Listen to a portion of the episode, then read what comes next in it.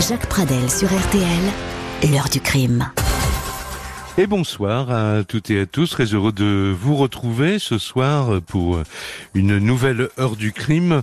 Euh, ce soir à la une, l'énigme de la rue des chrysanthèmes. C'est l'histoire euh, d'un crime dont tout le monde aujourd'hui a certainement perdu la mémoire, excepté peut-être quelques habitants du quartier Saint-Éloi à La Rochelle. C'est dans ce quartier, en effet, au 3 bis rue des chrysanthèmes, qu'un meurtre est découvert à la Toussaint 1969, euh, dans le garage d'un pavillon de cette rue tranquille, une femme a été sauvagement agressée. Il s'agit de la propriétaire des lieux, Joséphine Gardil, par ailleurs tenancière d'un d'un bar euh, malfamé, la cabane, notamment fréquentée par la pègre locale. Une clé à molette euh, sur laquelle a séché le sang de la victime, mêlée à quelques cheveux, est abandonnée à proximité du corps. Elle ne porte plus ses chaussures, elles aussi posées tout près du cadavre comme à son habitude, une fois fermé l'établissement dont elle s'occupait seule, elle avait enfourché son cyclomoteur et elle était rentrée chez elle. Lorsque l'on trouve son corps, Joséphine est morte depuis quatre jours, soit dans la nuit du 2 novembre, un dimanche. L'enquête de la police conduit très vite à l'arrestation du suspect numéro un, un des amants de la victime, sorti de prison depuis peu de temps, qui entretenait aussi une relation depuis quelque temps avec une autre femme, une certaine Françoise Laurent.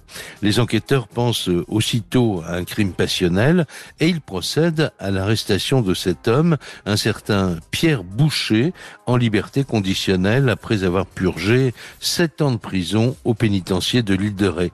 Et cet homme va d'abord avouer devant le juge d'instruction, puis il va se rétracter, notamment lors de son procès en 1971. Il sera défendu par un ténor du barreau de l'époque, maître Jacques Isorni, persuadé de son innocence, ce que la justice a finalement tardivement reconnu. Cet homme, en effet, a été libéré après quatre années et demie de prison. Mais alors, qui a tué Joséphine. Nous ouvrons ce dossier encore plein de zones d'ombre aujourd'hui avec maître Emmanuel Pierrat du barreau de Paris qui s'est passionné pour cette affaire. À tout de suite. L'heure du crime. Et rebonsoir donc à toutes et à tous. Voici cette nouvelle édition de l'heure du crime préparée par Justine Vignot et Amandine Lemaire, comme chaque soir. C'est Marc Bisset qui est à la réalisation technique. Plantons le décor tout d'abord de l'histoire que nous allons vous raconter ce soir. Un homme deux maîtresses, le port de La Rochelle en toile de fond. L'une est une femme de la haute bourgeoisie rochelaise, l'autre est tenancière d'un bar louche. L'une de ces deux femmes va disparaître dans des circonstances atroces. L'affaire de la rue des Chrysanthèmes contient tous les ingrédients de la parfaite énigme judiciaire où se mêlent euh, le sexe, les bars à voyous, et l'ombre du bagne. Je voudrais saluer tout de suite euh, maître Emmanuel Pierrat, l'invité de l'heure du crime ce soir. Bonsoir maître. Bonsoir Jacques Pradel. Alors vous êtes avocat au barreau de, de Paris, vous avez été euh, passionné, euh, c'est le moins qu'on puisse dire, par cette euh, affaire de la rue des Chrysanthèmes, au point d'écrire notamment deux livres hein, à ce sujet, les, dans les grands procès de l'histoire que vous aviez publié aux éditions La Martinière, et puis un autre livre qui s'intitulait justement Une maîtresse de trop, qui était paru à l'époque aux éditions Biro. Pourquoi une, pourquoi une telle passion pour, pour une histoire finalement qui est assez sordide et assez banale. C'est parce qu'elle est très banale qu'elle m'a passionné, parce qu'elle en même temps, elle était extraordinaire. Je l'ai trouvée, dois-je vous dire, dans les archives de Jacques Isorni, euh, le fameux ténor du barreau que vous évoquiez, qui a été surtout connu pour avoir été l'avocat du maréchal Pétain notamment. Et les archives de Jacques Isorni sont dans le musée du barreau de Paris, dont je suis le conservateur. Et en feuilletant les dossiers de cet immense avocat de causes toutes plus célèbres les unes que les autres, je suis tombé, entre guillemets, sur l'affaire Pierre Boucher, qui ressemble véritablement à un roman de, Georges Simenon, d'ailleurs auteur qui s'est beaucoup penché sur La Rochelle. Oui, voilà. Et puis on dira tout à l'heure, mais on reviendra sur toutes les pièces de ce dossier passionnant ensemble dans quelques minutes. Euh, il faut dire que Jacques Isorni a hum, perdu euh, en quelque sorte la bataille qu'il s'était juré de, gagner, et il a ensuite, après euh, euh la libération de Pierre Boucher, dont on parlera, écrit un livre pour se mettre, disons, euh, en paix avec sa conscience. On en reparlera tout à l'heure, et tout de suite, euh, voyons comment l'affaire a éclaté.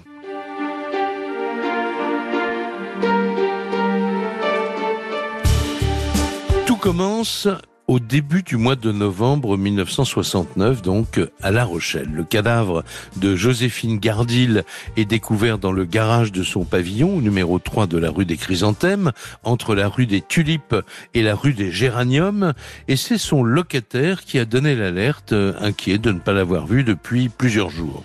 Cette veuve, mère de deux enfants, âgée, euh, elle, de 57 ans, est à l'époque la gérante euh, du bar La Cabane, ouvert en général le soir et notoirement fréquenté par la pègre locale. Lorsqu'on découvre son corps, Joséphine Gardil est morte depuis quatre jours, c'est-à-dire depuis la nuit du 2 novembre précédent, un dimanche. Cette clé à molette dont je parlais tout à l'heure, ensanglantée, abandonnée à proximité du corps, la victime est pieds nus, ses chaussures sont disposées tout près de son cadavre. Le commissaire Léridon et l'officier de police Bruno prennent l'enquête en main. Le juge Faucillon est chargé de l'instruction. Les habitués du bar, interrogés par les enquêteurs sur la nuit du 1er au 2 novembre précédent, racontent que, comme à son habitude, Joséphine Gardil, après avoir fermé vers 2 heures du matin le bar, la camane, euh, dont elle s'occupait seule, avait enfourché sa mobilette pour rentrer chez elle. Premier fait troublant, le chien de Joséphine n'a pas aboyé cette nuit-là.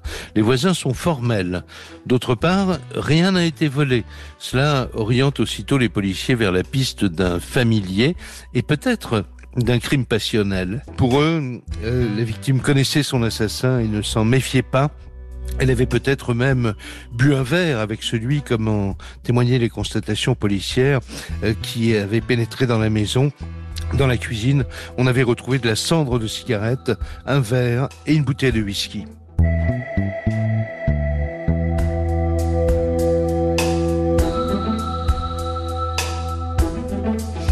Joséphine Gardil était connue dans son quartier pour loger régulièrement des individus peu recommandables et tout le monde savait aussi qu'elle nouait régulièrement des relations intimes avec des hommes rencontrés dans son établissement. Les soupçons du commissaire Léridon se focalisent sur deux individus. Un certain Armand Fayol, parti sans régler son loyer, et Jean-Claude Duvernay-Pré, ancien légionnaire, alcoolique et violent, ex-amant de Joséphine Gardil, disparu depuis quelques mois à l'époque du crime, mais des voisins de Joséphine l'auraient aperçu dans le quartier quelques jours plus tôt. Les policiers s'intéressent aussi aux voisins qui s'étaient inquiétés de l'absence de Joséphine au bout de 72 heures. Il s'appelle Tabet Farouk. Il a un casier judiciaire. Lorsque les inspecteurs l'interrogent, il finit par dire que Joséphine lui avait confié qu'elle se sentait menacée par son dernier amant, d'un dénommé Pierre Boucher, alias Pierrot. Selon Farouk, celui-ci aurait plus que menacé sa maîtresse quelque temps avant l'assassinat. C'est donc ce Pierrot que les policiers vont très vite considérer comme le suspect numéro un. Il faut dire que Pierre Boucher est un morceau de choix. Il a déjà été condamné euh, à 13 reprises. Tabek Farouk et lui se sont connus au pénitencier de Saint-Martin-de-Ré. Boucher en était sorti en 1968 à la suite d'une libération conditionnelle après sept années de détention. Et il avait, il avait retrouvé euh, Farouk euh, à La Rochelle dans un centre d'accueil pour anciens prisonniers. Tabet Farouk avait présenté Pierrot à Joséphine qui avait eu le coup de foudre. Pierrot était devenu son amant, mais l'homme était un cœur d'artichaut. Il avait très vite entamé une autre liaison, cette fois-ci avec une certaine Françoise Laurent, qu'il avait rencontrée dans un bar où il jouait de la guitare. Elle en était tombée tout de suite amoureuse. C'était en juillet 1969. Lorsque les policiers interrogent Françoise Laurent, elle jure que cette nuit-là, Pierrot était avec elle et qu'il n'avait pas quitté les lieux.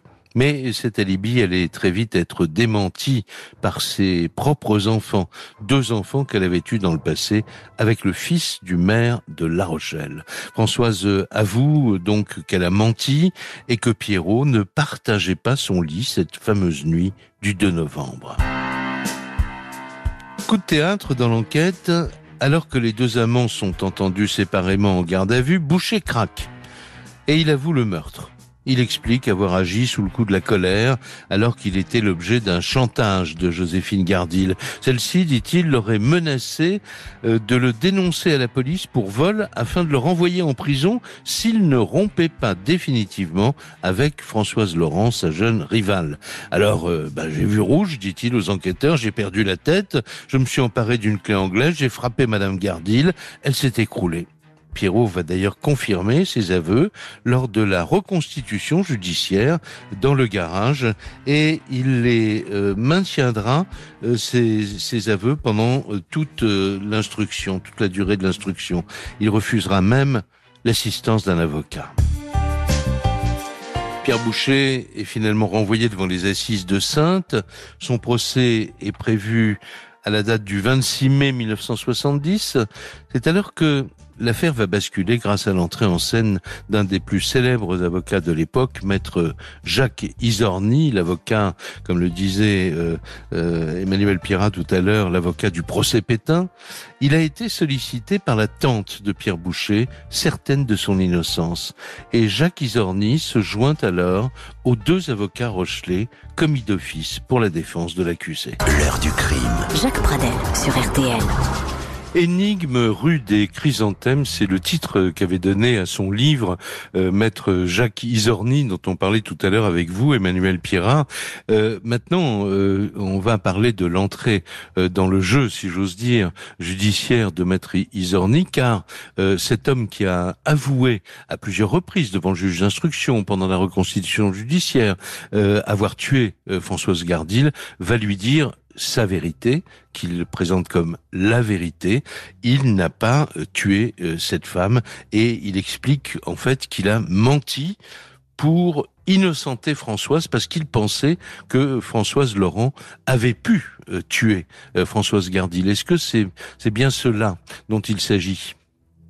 C'est bien cela. Euh, ce qu'il se passe surtout, c'est que euh, Jacques Isorni, donc immense avocat, hein, a priori très très loin d'une sorte de minable affaire pénale. Quand je dis minable, c'est parce que Pierre Boucher euh, a des avocats commis d'office, ne peut pas payer une défense aussi chère que celle de Jacques Isorni. Donc quand Jacques Isorni vient le voir, lui rendre visite, c'est un homme, Pierre Boucher, qui est à trois mois de son procès. Il sera, on est en avril 1970 et il doit être jugé en juillet à la cour d'assises de Sainte.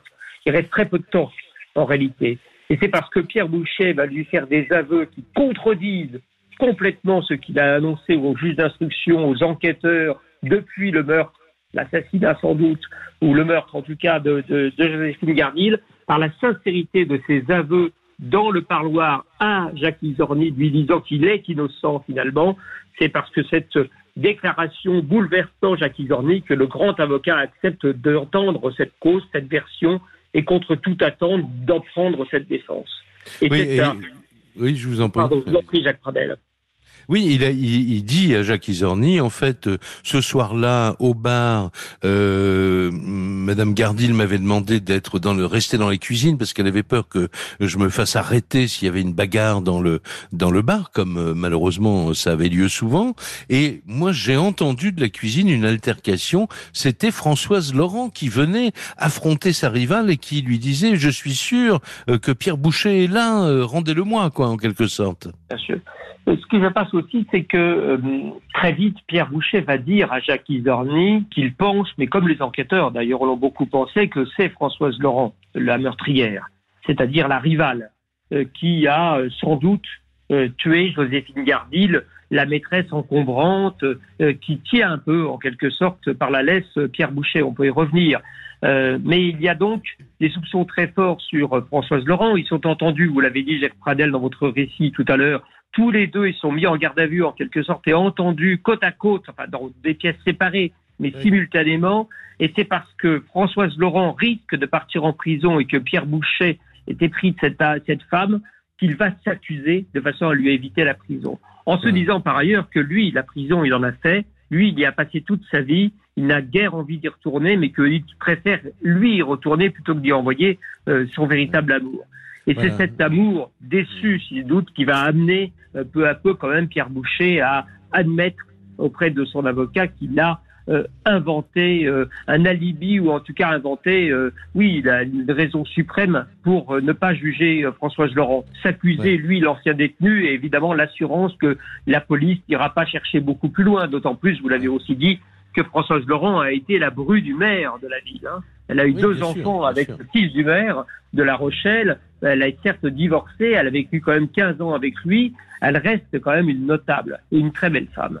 Oui, alors lui, il va raconter tout ce qui s'est vraiment passé à Jacques Izorni. Il va dire après cette altercation, euh, Madame Gardil m'a fait promettre euh, de la quitter. Euh, elle m'a dit de venir la rejoindre chez elle. J'ai dit oui, mais en fait j'avais envie de retourner chez Françoise.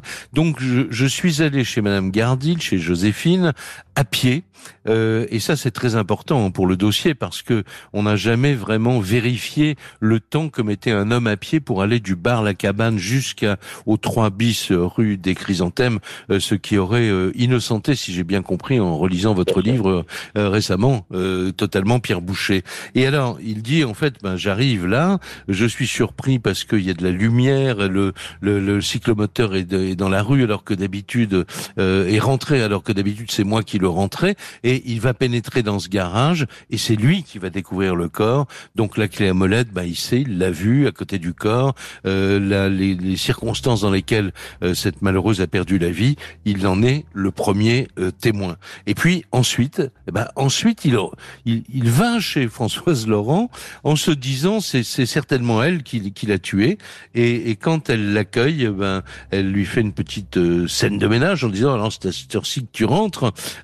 Il dit bah oui, et puis euh, il, ne, dit rien de, de ce qui s'est passé dans la soirée. Et c'est le lendemain, en, lisant la presse locale au petit déjeuner, qu'il va dire, ben euh, voilà, qu'il va découvrir dans la presse que on a découvert le cadavre euh, de Joséphine. Dans cette affaire de, du meurtre de la rue des Chrysanthèmes, il y a encore beaucoup de zones d'ombre aujourd'hui, des zones d'ombre qui n'ont pas été toutes exploitées à l'époque. Vous en parlez beaucoup, Emmanuel Pierrat, dans votre dans votre livre.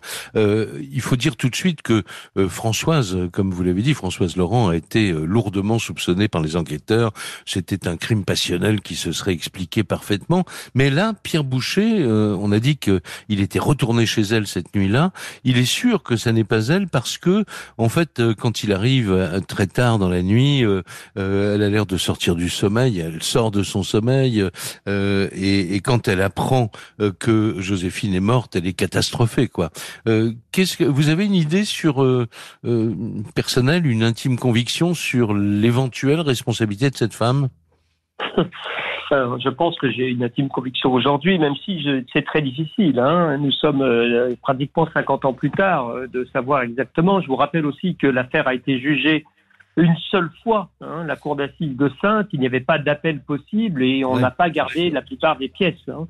Euh, pas On détruisait, on détruisait les pièces. Aujourd'hui, on les ferait parler sans doute différemment. Hein. On arriverait avec que... la police publique. Euh, voilà. Oui, bah évidemment. Mais là, la réaction de Jacques Isorni, c'est de dire à Pierre Boucher euh, mais alors, si ce n'est pas vous, moi je crois en votre innocence. Oui, si ce n'est pas vous. Si ce n'est pas Françoise euh, Laurent, mais alors qui qui a tué?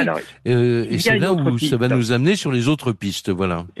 Il y a d'autres pistes. Il faut, faut d'abord rappeler peut-être le contexte. Euh, la Rochelle euh, de la Gardille, de Joséphine Gardille, c'est un La Rochelle qui n'est pas celui qu'on connaît aujourd'hui. C'est pas la ville de, on va dire, des francopholies euh, et, euh, et, des, et des terrasses agréables l'été c'est le troisième port de pêche à l'époque dans les années 60, mais c'est aussi une ville sombre qu'a beaucoup décrit Simenon, qui a vécu, hein, qui a mis en scène un certain nombre de, scènes de meurtre et, de, et, de, milieux glauques.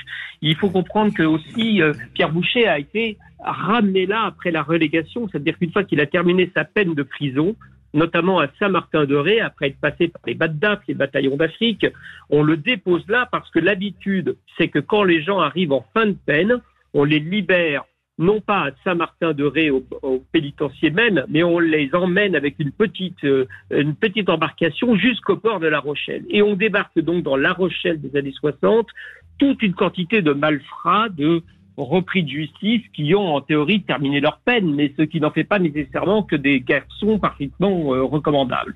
Et Joséphine Gardil, dans son bar La Cabane, elle a l'habitude d'accueillir cette faune. Elle accueille la mafia locale, mais aussi la pègre locale, mais aussi évidemment tous ces gens qui n'ont plus de travail, qui ne sont pas réinsérés et qui ont connu le crime. Il y a donc une foule de, personnages comme ça assez, euh, on va dire, euh, tentants pour la police euh, dans le décor. Il y en a un notamment qui va se dessiner, est Jean-Claude Duvernay-Pré, qui a été l'amant de Joséphine Gardil.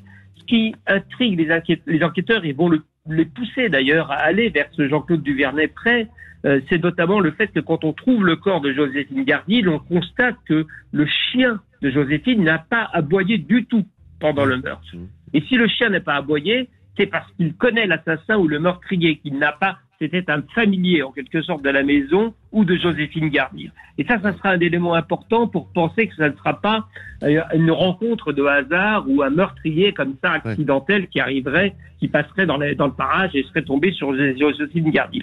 C'est forcément dans son entourage qu'on va commencer à chercher. Et, et Jean-Claude Duvernay-Pré, la police l'apprendra par la suite à racheter, à acheter le chien le chien qui n'a pas aboyé la nuit du meurtre, euh, c'est lui qui l'a euh, acheté. C'est lui qui l'a acheté et dressé entre guillemets ou élevé pour ensuite le donner à la gardille, dont il a été l'amant pendant à mhm. peu près un an et demi.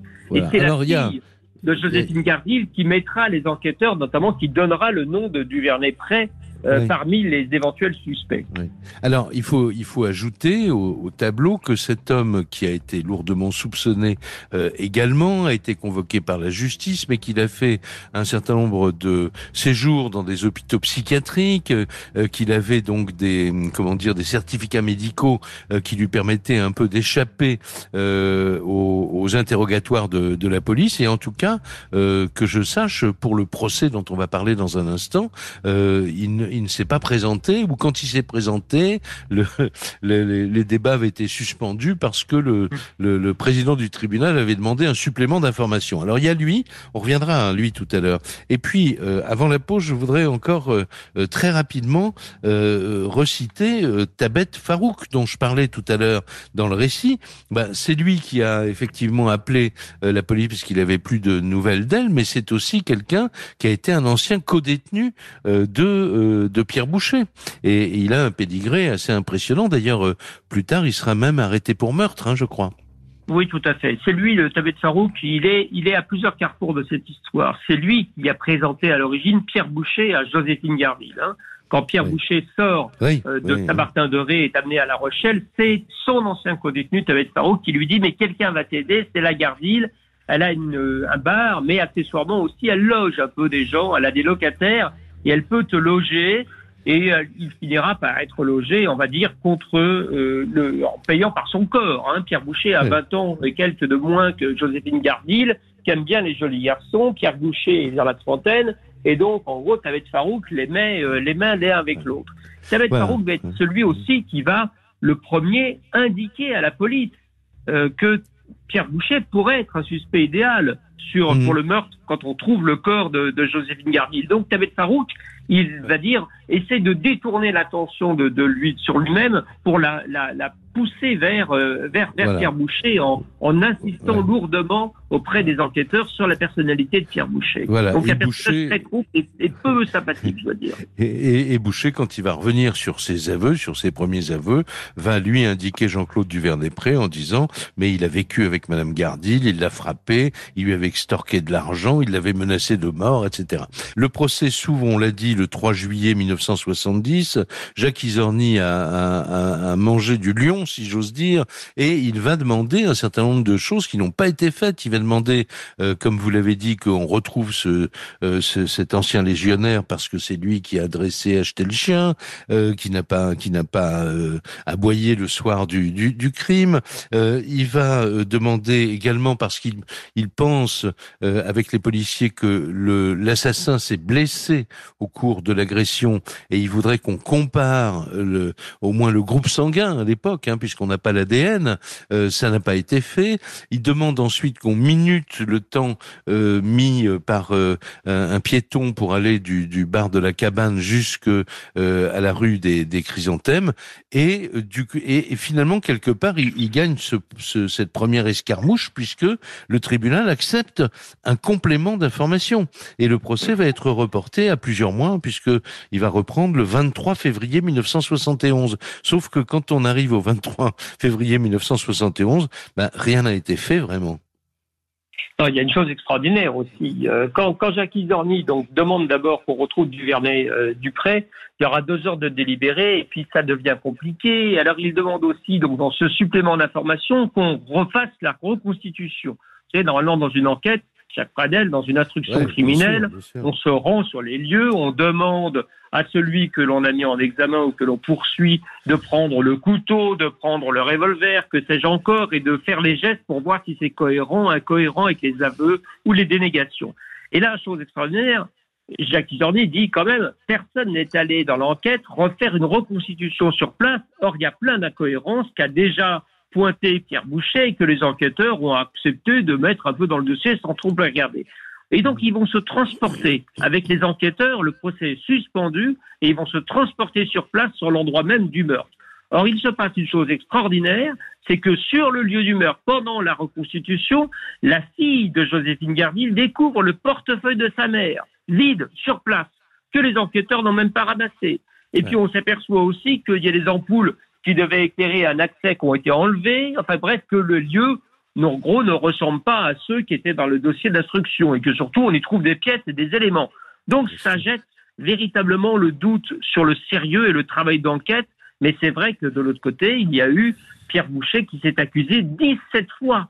17 fois, il avoue un meurtre avant de finalement de le nier devant la cour d'assises. Ce qui donc va susciter des péripéties judiciaires qui plonge la cour d'assises dans un état certain de perplexité. Avant la reprise de l'affaire, le 23 février 1971, c'est-à-dire plusieurs mois plus tard. Voilà. Et alors, donc, au total, euh, vous faisiez remarquer tout à l'heure qu'à l'époque, il n'y avait pas d'appel, mais les procès sont interrompus, donc il va y avoir trois procès. Et c'est au cours de ce troisième procès que Pierre Boucher euh, va, alors que tout le monde pense que euh, ce sera peut-être l'acquittement parce que les, les charges sont très faibles et Isorni l'a bien démontré. En fait, il va être condamné à huit années d'emprisonnement, alors que la veille, je ne sais plus si c'est vous qui racontez cela ou, ou Jacques Isorni dans son dans son livre, la veille, le parquet, le représentant du parquet lui a dit euh, les doutes qu'il avait sur la culpabilité éventuelle de Françoise Laurent, mais il lui a dit mais mais je vais requérir dix ans de prison contre Boucher parce que c'est c'est un coupable plus facile euh, finalement. C'est quand même. C'est euh, plus facile. la, machine est en marche, c'est sordide, mais, mais c'est ainsi. L'avocat général fait état de ses doutes, effectivement, mais dit finalement, ben, on a lui dans le box, il est déjà repris de justice, il a été condamné, il faut le rappeler, euh, neuf fois quand il était plus jeune. donc, en gros, qu'il fasse quelques années de prison de plus ou de moins, ça ne fera pas de mal, dit-on, à la paix sociale. Et ça permettra de classer le dossier. C'est quand même extraordinaire. Donc on, va euh, au-devant manifestement d'une erreur judiciaire volontaire. Et donc on va condamner Pierre Boucher parce que celui-ci, même s'il se revient et est revenu sur ses aveux à la barre, encore une fois, a euh, signé 17 fois des aveux devant la police. Et que beaucoup de choses, euh, on va dire, plaident contre lui, sauf à ce qu'on considère que Françoise Laurent ou qu'on arrive à attraper du Vernet, euh, mais qui ne qui n'est pas là non plus, sauf parce qu'on mmh. considère que Françoise Laurent euh, est éventuellement la meurtrière, ou Alors, on trouve encore un autre meurtrier. L'histoire est loin d'être terminée. En fait, là, au troisième procès, euh, il y a des circonstances atténuantes, parce que sinon il, est, il aurait été commandé, que, condamné plus lourdement. Là, il est condamné à huit années d'emprisonnement. Trois jours plus tard, il va tenter de se suicider dans sa cellule. Il va être sauvé par par miracle, et il va y avoir encore des événements qui vont expliquer, et on y viendra dans un petit instant ensemble, que euh, Pierre Boucher a fini, après quatre ans et demi d'emprisonnement, à être libéré, mais il n'a pas eu de non-lieu, il n'a pas été acquitté. Donc euh, le, doute demeure encore 51 euh, ans plus tard. On y revient dans un instant ensemble. Jacques Pradel, l'heure du crime. Et c'est la dernière partie de cette émission consacrée à l'énigme de la rue des, des Chrysanthèmes avec euh, maître Emmanuel Pierrat, donc euh, euh, qui connaît ce dossier par cœur, si j'ose dire. Alors, on revient là, à l'instant, c'était la condamnation, huit ans de, de prison. on va pas faciliter la, la, la, vie du tout, ni de Jacques Isorni, ni de Pierre Boucher, puisque le pourvoi que lance l'avocat est rejeté par la Cour de cassation. Le recours en grâce est également rejeté par le président de la République. il faut dire que euh, l'histoire d'amour entre Françoise Laurent et, euh, et, Pierre Boucher continue, euh, maître Pierrat, parce que elle va ils continuer, bien sûr. Qu'est-ce qui se passe? Ils vont se marier elle, va, elle, va, même aboutir à une chose extraordinaire, c'est-à-dire à un mariage, alors que Pierre Boucher est officiellement détenu. mais il y a beaucoup de choses qui vont faciliter, ou en tout cas d'un seul coup permettre de le considérer un peu sous un genre euh, nouveau euh, cet assassin, puisqu'officiellement il est condamné comme tel, même si euh, chacun commence à le penser très innocent. D'abord, il ne faut pas oublier que Pierre Boucher, pendant qu'il était, avant d'être libéré des précédentes affaires, a trouvé la foi, la, la, la grâce, et il est devenu très très très croyant, ce qui en fait un détenu particulièrement, on va dire, calme ou docile. on le prendra comme on voudra.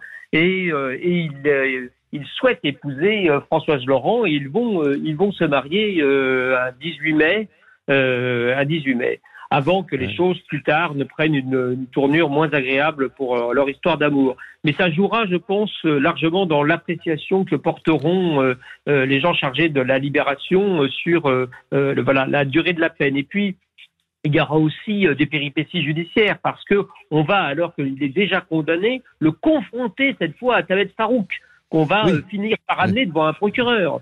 Ouais. Donc, il va y avoir une confrontation.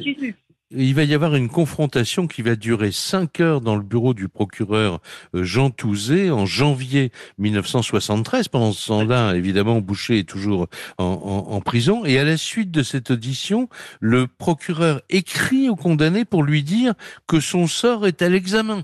Mais, euh, mais il n'est toujours pas libéré, euh, alors que cette procédure n'est pas habituelle, il faut bien le dire. Alors, qu'est-ce qui, comment se termine l'histoire pour Pierre Boucher? C'est en, en mars 1974. Hein. En mars 1974, qu'il sera libéré, c'est-à-dire après avoir effectué finalement à peine la moitié de sa peine. Euh, ce qui euh, est assez extraordinaire dans la mesure où il a déjà un très long casier judiciaire et qu'a priori, il n'y avait pas sur, euh, si on prend uniquement par terme d'habitude ou d'expérience, la justice n'est pas vraiment clémente ou la prison avec les individus de, de, cette espèce. Mais il y a tellement d'éléments qui plaident en faveur d'autres culpabilités que la sienne euh, dans ce dossier. Il y a sa conversion, il y a sa, son amour pour Françoise Laurent, ce qui fait qu'il est, euh, il est libéré.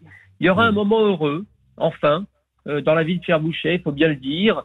il s'installera avec Françoise Laurent et ils auront pendant un certain temps chacun un emploi et ils arriveront à, à survivre. Et puis finalement, on va dire malheureusement, un destin le reprendra le dessus, un mauvais destin et fait que l'histoire d'amour tournera vinaigre et qu'elle finira par le quitter. Et euh, ça, On, on, sait, Jacques Isorni, euh, quand il a écrit son livre, euh, ne savait pas quelle serait la, la fin de Pierre Boucher. moi, j'ai travaillé après, essayé de retrouver la trace de Pierre Boucher. il s'avère qu'elle est assez sordide. Hein. Il est il est devenu alcoolique au fur et à mesure qu'il devait euh, vaincre la solitude dans laquelle euh, Françoise Laurent, le quittant, l'avait laissé après tout ce qu'il avait enduré, euh, notamment s'accusant hein, du meurtre pour essayer de la sauver. Et il a fini par mourir en mettant le feu à son propre, à cette espèce de petite roulotte en quelques guillemets dans laquelle il a, il a vécu les derniers temps de sa vie. Donc c'est un Pierre Boucher qui meurt à cause de l'alcool dans le feu, dans une vie abominable et terrifiante après tout ce qu'il a enduré. Je vous remercie beaucoup d'avoir euh, euh, rappelé les tenants et les aboutissants de cette histoire complexe. Il faut rappeler que Pierre Boucher n'a pas été acquitté. Il a été libéré après quatre ans et demi d'emprisonnement. Euh, on peut considérer qu'un assassin, si s'il était parfaitement innocent, comme le considérait Jacques Isorni, a, a, pu bah, a pu être en liberté pendant toutes ces années. Maintenant, c'était il y a 51 ans, donc il y a prescription. Même si quelqu'un s'accusait aujourd'hui, la justice ne pourrait plus rien. Je vous remercie Merci beaucoup, beaucoup, euh, Emmanuel Pierrat.